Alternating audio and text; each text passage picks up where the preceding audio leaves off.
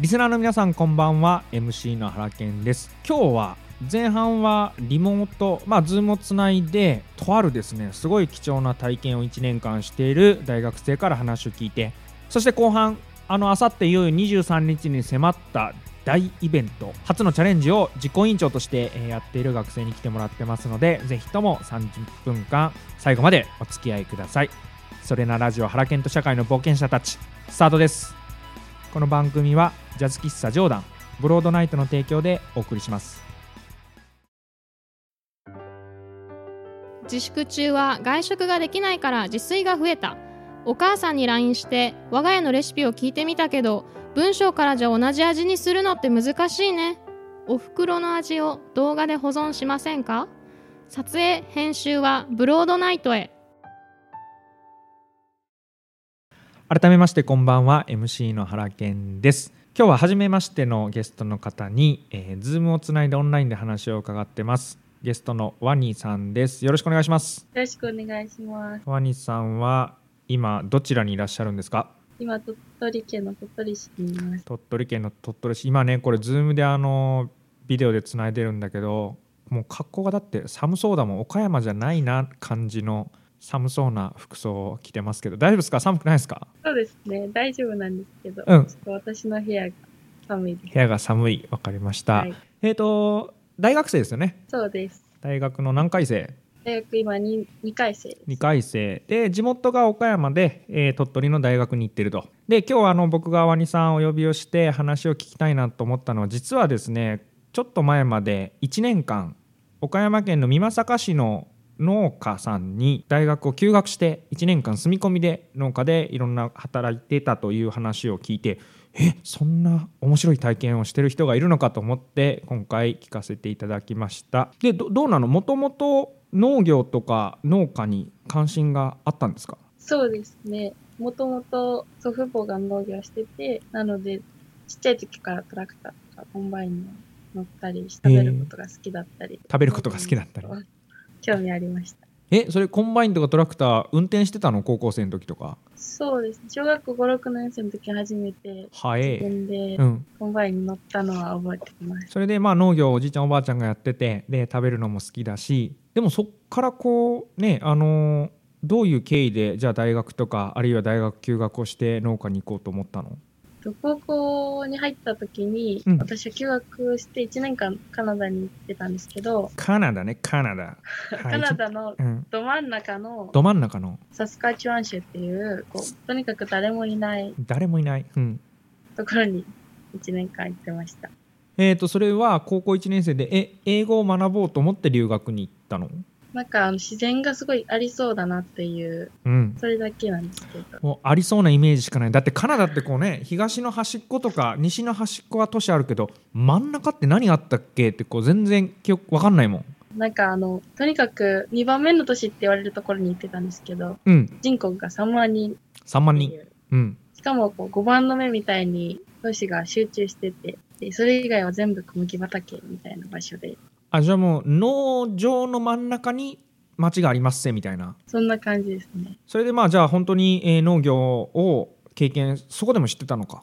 ここでは、うん、まあ、農場に行かせてもらうって機会はあったんですけど農業はしてなかったまあでもそこで本当に周りが農家さんが多くていろんななんだろうね日本ではなかなか見ないものを作ってたりとか。小麦が世界で一番作られてるところでこう日本では見るよ見ない規模の農家さんが多くてはいはいはい。こんな農業もあるんかみたいな驚きがあります。なるほど。まあそうだよね。なんかねトラクターとかのでかさが半端なさそうな気がするんだけどまあそういうこうカナダの様子も見てでそれでじゃあ農業をもっとやってみたいと思って鳥取大学の農学部に入ったと。はいでさまあその農学部に入るっていう人はあの僕の周りにもいて実はこのラジオも岡大の農学部の人とかにも出てもらったこともあるんだけどその1年間休学して農家に住み込んでっていう人には僕はワニさん以外出会ったことがなくてまだ。なんでそこまで休学して農家で農家に行こうと思ったのかちょっと教えてもらえますか？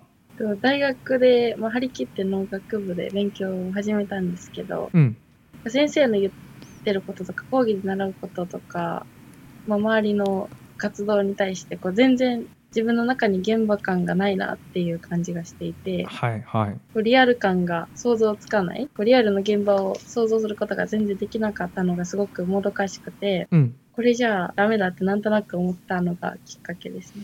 なるほど。そっかそっか。じゃあ学問としての農業というかあの教室でいろんなこと学ぶけどえそれ本当に畑とか田んぼでつながってんの？みたいな。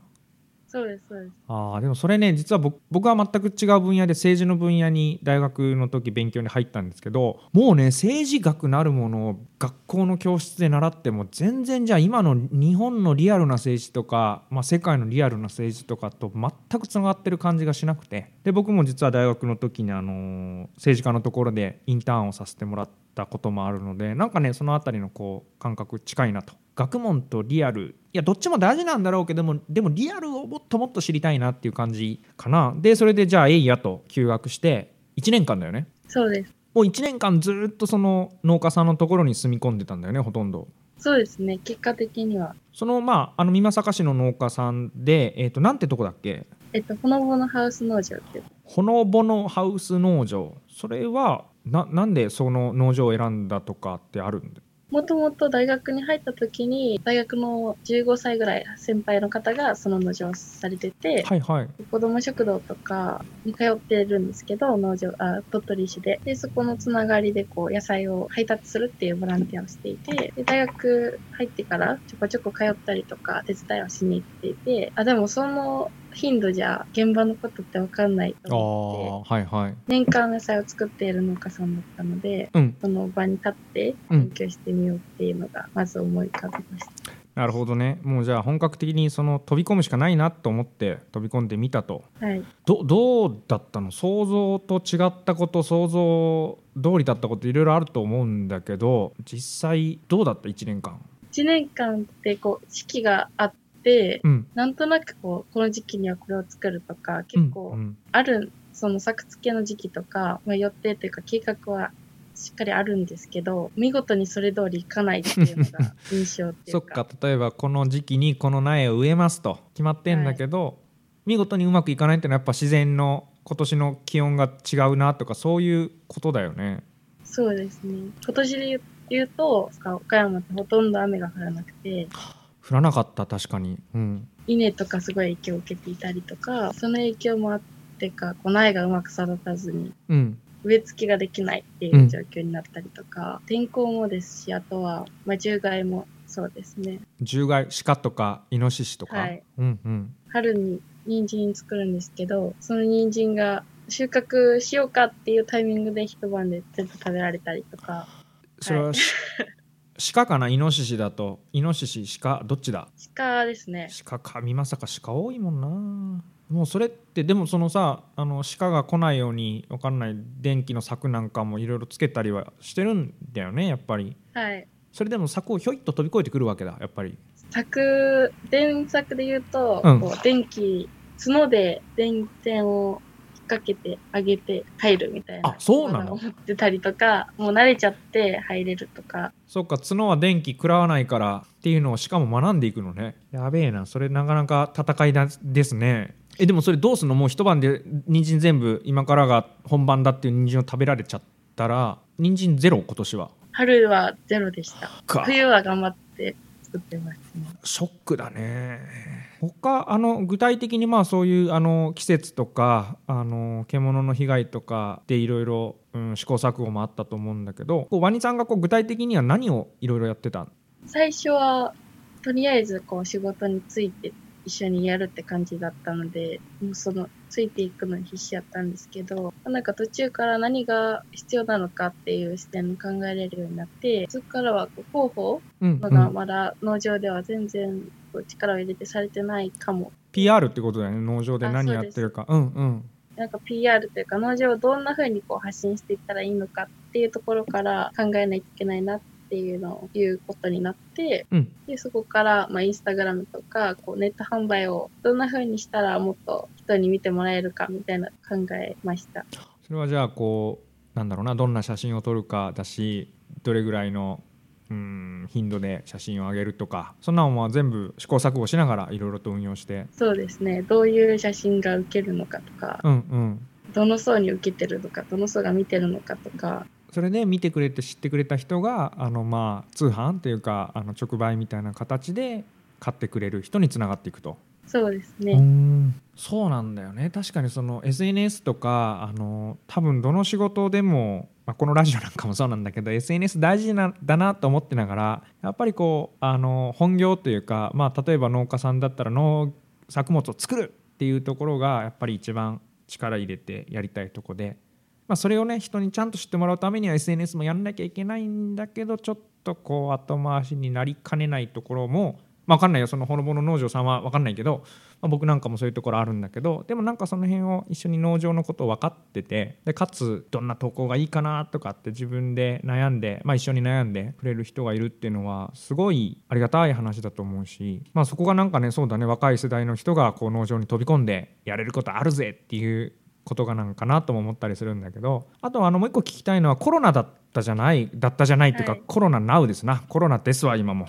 で多分農場に入って半年折り返しぐらいの時に世の中コロナという時期だと思うんだけどどうですか？コロナでいろいろ農場のこととか農業のこととか何か変わったことってありますか？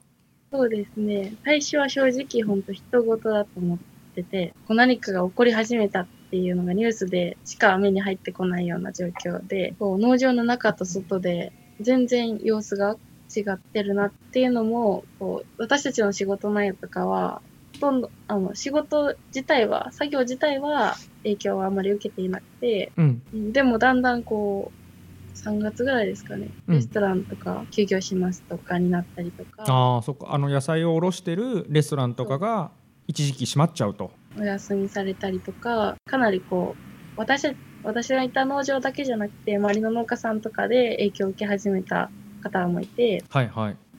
こんなに身近なとこまで来たんだっていう。でそうしてると今度はこう個人のお客さんとかが逆にこう家で過ごすからって言って買う方が増えたりとか。あそっかステイホーム中でであのせっかくだからちょっといいものというか直接買えるものを食べようっつって買ってくれると。なんかこう周りの方のその様子からなんかコロナっていうものを私は結構捉えたなっていう感覚があって。まあそうだよね。農場にいて、まあ、密にも多分なかなかなることないだろうし、はい。外部の人ともそんなにねなんか触れ合うことももしかしたらないかもしれないもんね。そうですね。うん。でなんかそのかなりの人がこう生活様式が変わって、うんうん。例えば家にいる時間がすごく長くなったとか、うん。在宅勤務の人が増えたみたいな時になんか農場の写真を送るとすごい喜んでくださったりとか、そうね。なんかその、まあ、農場っていうか都会とか都市とは違うあの自然というか、まあ、自然を楽しむというよりは自然と戦うみたいなところもあると思うんだけど、まあ、そういうことが見直されてる時期になったのかなとも思うしあとその今あの農場の風景みたいな話の中でやっぱりあの棚田の話もねちょっと打ち合わせの時にも聞いたんだけどやっぱ棚田って大変なんだねあれ棚田めっちゃ大変やと思います。だいぶ減ってきてるの？そうですね。やっぱりこう、棚田ってお米を作るイメージすごいあるんですけど、うんなんか実際に稲の管理をするよりも、あぜとか、軽販管理っていうんですかね。あぜの草刈りとか、溝掃除とか、そういうところにかかる時間とか、労働力のが大きくて、でもそれを担う人がどんどん減ってる。うんうんどんどんね棚田が荒れ果ててなんかもうどこに田んぼがあるのか分かんない状態になってるっていうのは聞くんですけどでも棚田がなくなると、うん。里山の水の貯水管理、貯水機能がなくなったりとか、うん。土砂災害が増えるようになってる。まあね今かもし自然災害多いもんね。うん。だからあれだよねそれもう本当にみんな、まあ、ご高齢になったりとかそもそも棚田を維持して作るのって大変だけどじゃあ大変だからそこ棚田なくなっていいよねっていう話じゃなくて、まあ、そこをなんとかうん難しいテーマだと思うけど、まあ、いろんな人たちが入ってね作り続けなきゃいけないなということもまああるかな。ありがとうございます。まあその1年間の、えー農場での生活を終えてで今大学に戻ってると思うんだけどどうですか？その農場行って経験したから大学生活こう変わったよとか。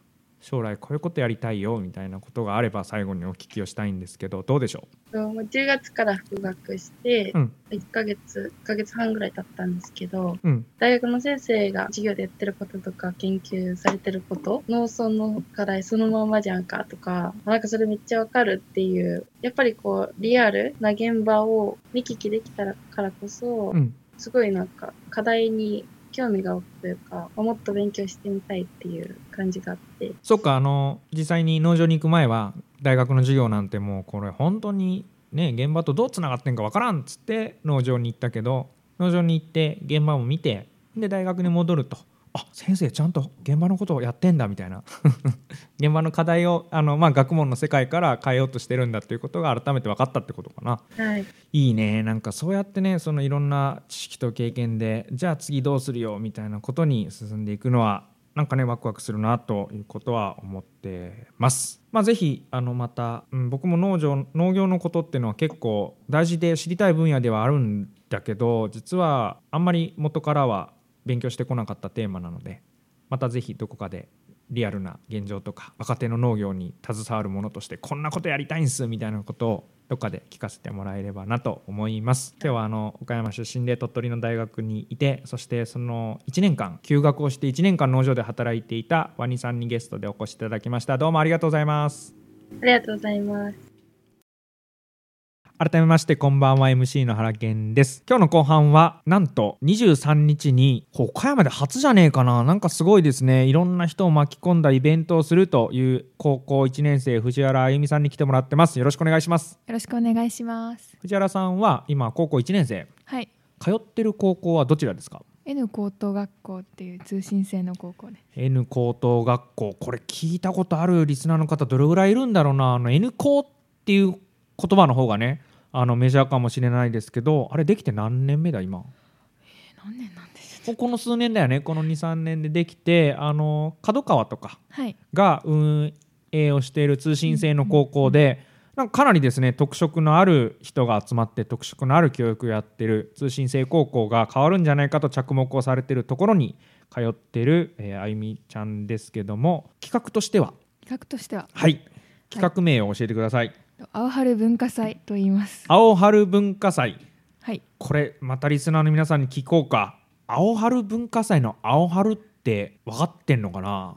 あー。ってなってる。青春ってどういう意味？青春です。青春だよね。こう、はい。分かってあーってなってるリスナーの皆さんいそうだけど青春を読み方をなんつうんだ？音読み訓読み？分かんねえやどっちか、えーまあ変えると青いに春で青春のことに青春っていうことが今若い世代よくあるんですが青春文化祭という企画を、えー23日ですね。はい。23日あの北長瀬駅を出たとこのブランチ北長瀬これえっ、とどどんな企画なの？どんな企画？県内のうん。高校生、大学生の合同文化祭。合同文化祭、うんううん。ん。なんか今年コロナウイルスが結構流行って、うん。学校の文化祭がいつも通りできなかった人そうねそうね、うん、多いと思うんですけどなんかそういう人たちが、まあ、発表できるようなステージだったり屋台だったりで普段頑張ってることを発表できる場所を作りたいと思ってそういう企画です。なるほど。確かに聞くもんね。そのなんだろうね。バンドやってるけど結局できなかったとか、うんうんいろんな話を聞くしまあそもそもねバンドとかだけじゃなくてもうみんなでわっと盛り上がる文化祭っていう祭りがうん2日間あったのが1日になったりだいぶ縮小されたりとそうですね。これじゃあその県内の高校生大学生だったら誰でも参加をしていいということで人を集めたんだっけ？そうですね。県内だけなんですけど、もう高校生大学生誰でもどうぞって感じで、うーん。それこうなんであゆみちゃんやろうと思ったの？えっと、まず友達から、うん。その LINE で今年文化祭が中止になったんだって言われて、はいはで SNS を見ててもそういう意見が多かったんですよね。うん。で私自身もちょっと昔不登校だったこととかもあって、うん。なんか学校の文化祭にちょっと憧れがあって、うーん。なんかそういう思いが集まった時に感染症対策をして文化祭ができるブランチ北長瀬の中のハッシュタグさんうん。と出会って、あここならできると思ったので、うん。やることになりました。そっか。だってあゆみちゃん自身は通信制の高校だから、はい。どうなの？そのいわゆるこうみんながわーっと集まってやる文化祭っていうのはもともと高校としてもないの？あるんですけど、うん。そのニコニコ超会議っはいはい。はないんかでその N 高等学校のスペースがあってそこで文化祭があるんですよ。なるほどね。そのニコニコ動画とかを運営している会社の、うん。まあ、会社としてのまあ一番大きいイベントかな1年の。そうですね。大きいイベントの中に通信制高校の N 校もうん。文化祭のスペースがあるけど、うん。まあでも通信制だからねそこにみんな集うわけじゃないもんね。そうなんですようね。ん。じゃあそのまあ自分としてもみんなが集まる形の文化祭もちょっとやってみたかったし、うん。周りの友達から、えーないんだけどショックっていう話を聞いて、それはもう私がやるしかないと。